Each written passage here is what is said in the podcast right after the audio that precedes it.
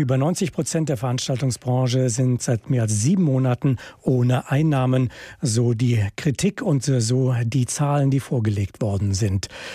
Dazu gehören Unternehmen aus Messebau, Veranstaltungstechnik, Eventagenturen, Cateringfirmen, Bühnenbauer, Eventlocations. Man weiß gar nicht, äh, wo man aufhören soll. Da kommen noch die Messegesellschaften dazu, Kongresscenter, Tagungshotels, Künstler und auch selbstständige Einzelunternehmer. In der Summe geht es um eine Million Jobs in Deutschland. HR Info. Das Thema. Vorhang zu, Kassen leer. Die Veranstaltungsbranche in Not. Ja, seit Monaten kommt nichts oder kaum noch etwas in die Kasse, aber die Ausgaben der Unternehmen und auch der Selbstständigen laufen weiter.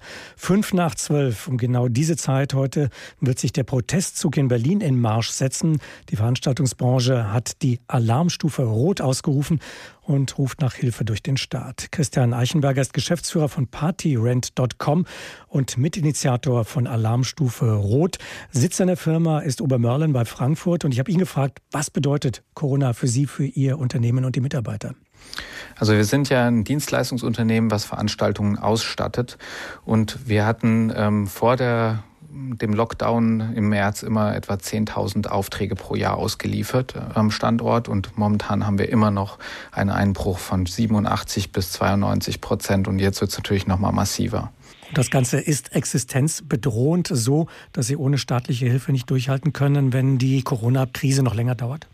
Genau, so ist das. Die Problemlage ist ähm, die, dass ein Betrieb vor der Corona-Krise eine Million Euro Fixkosten zum Beispiel hatte. Wir hatten ja 221 Mitarbeiter und wir konnten mit allergrößten Anstrengungen unsere Fixkosten auf eine halbe Million Euro runterdrücken und bekommen in dem aktuellen Überbrückungsprogramm aber nur 50.000 Euro. Das heißt, uns fehlen pro Monat 450.000 und das seit sieben Monaten, ohne dass irgendwelche nennenswerte Rettungshilfe dort angelaufen ist. Und das Einzige, was wir angeboten bekommen, sind Kreditgeld, aber das reicht natürlich bei weitem nicht aus, weil das entzieht dem Betrieb für alle Zeit die Kraft in der Zukunft überhaupt überlebensfähig zu sein. Das heißt konkret, Sie bräuchten Zuschüsse.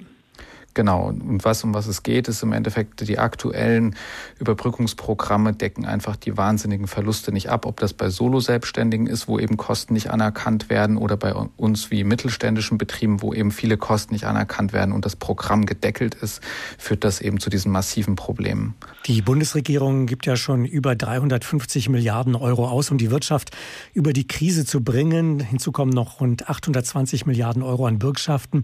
Ist das nicht genug oder wird es falsch verteilt? Verteilt? Also in diesem Programm, über was wir hier sprechen, ist ja 24,6 Milliarden als Überbrückungshilfe bereitgestellt worden. Und dort sind ja aktuell nur 1,5 Milliarden überhaupt ausgezahlt oder auch überhaupt beantragt worden. Also dieses Programm funktioniert einfach gar nicht als Überbrückungshilfe und verdient nicht mal den Titel Überbrückungshilfe, weil es eben so stark limitiert ist, kommt es bei den Solo-Selbstständigen und den mittelständischen Betrieben nicht an. Und deswegen müssen wir ja auch so massiv auf unsere Probleme aufmerksam machen. Also das Geld ist da, es kommt aber bei den Betrieben und den Einzelunternehmen Unternehmen nicht an. Das Geld ist da, es muss anders verteilt werden, es muss andere Regeln gelten für die Verteilung, auch die Beantragung, wenn ich Sie richtig verstehe. Und Sie sind jetzt ja auch beim sogenannten Rettungsdialog mit der Regierung mit dabei, sitzen dort mit am Tisch. Haben Sie den Eindruck, dass Sie mit diesen Anliegen durchdringen? Also vor vier Wochen mussten wir erstmal die gesamte Problemlage überhaupt deutlich machen, dass halt eben in den aktuellen Programmen zum Beispiel über die Hälfte der Kosten für Abschreibungen, Mieten und so weiter gar nicht drin berücksichtigt werden ausreichend. Und diese Problemlage erstmal zu erläutern, war sozusagen der erste große Kraftakt. Und jetzt ist es zumindest so, dass wir aus der Regierung heraushören, man kann sich dies oder das als Lösungsansatz vorstellen. Das Dramatische ist nur, dass wir bis heute keine Lösung gefunden haben und wir in dem politischen Ping-Pong-Spiel der Regierung einfach aktuell keine adäquaten Antworten bekommen. Und dementsprechend ist eben Herr Altmaier und Herr Scholz massiv gefordert, diese eine Million Beschäftigten, das ist ja der sechstgrößte Wirtschaftszweig Deutschlands, endlich valide Antworten zu liefern. Und davon sind wir momentan weit entfernt. Also wir haben keine konkrete Aussage. Gestern Abend gab es wieder eine Telefonkonferenz zwischen Herrn Scholz und Herrn Altmaier. Aber da sind wir wieder ergebnislos aktuell vertröstet worden.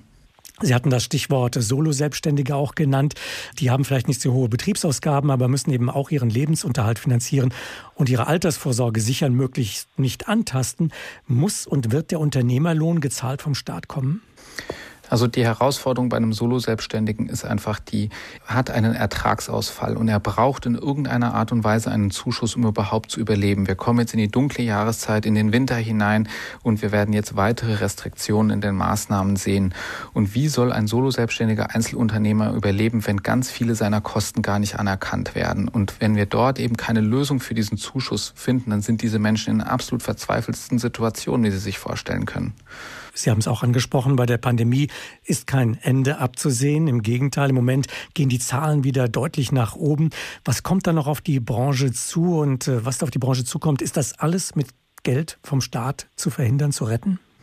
Ja, also wenn man sieht, die Veranstaltungswirtschaft in Deutschland ist sehr, sehr umsatzsteuerrelevant. Es ist eine sehr große Wirtschaft, eben sechstgrößter Wirtschaftszweig Deutschlands und hat eben über 130 Milliarden Euro Umsatz. Dementsprechend sind damit ja auch sehr große Steuerergebnisse erzielt worden in der Vergangenheit. Und dieses Rettungsprogramm, hatte ich Ihnen vorhin ja gesagt, ist 24 Milliarden Euro groß und die Veranstaltungswirtschaft zu retten bis in den März hinein würde zum Beispiel 5,5 Milliarden Euro kosten.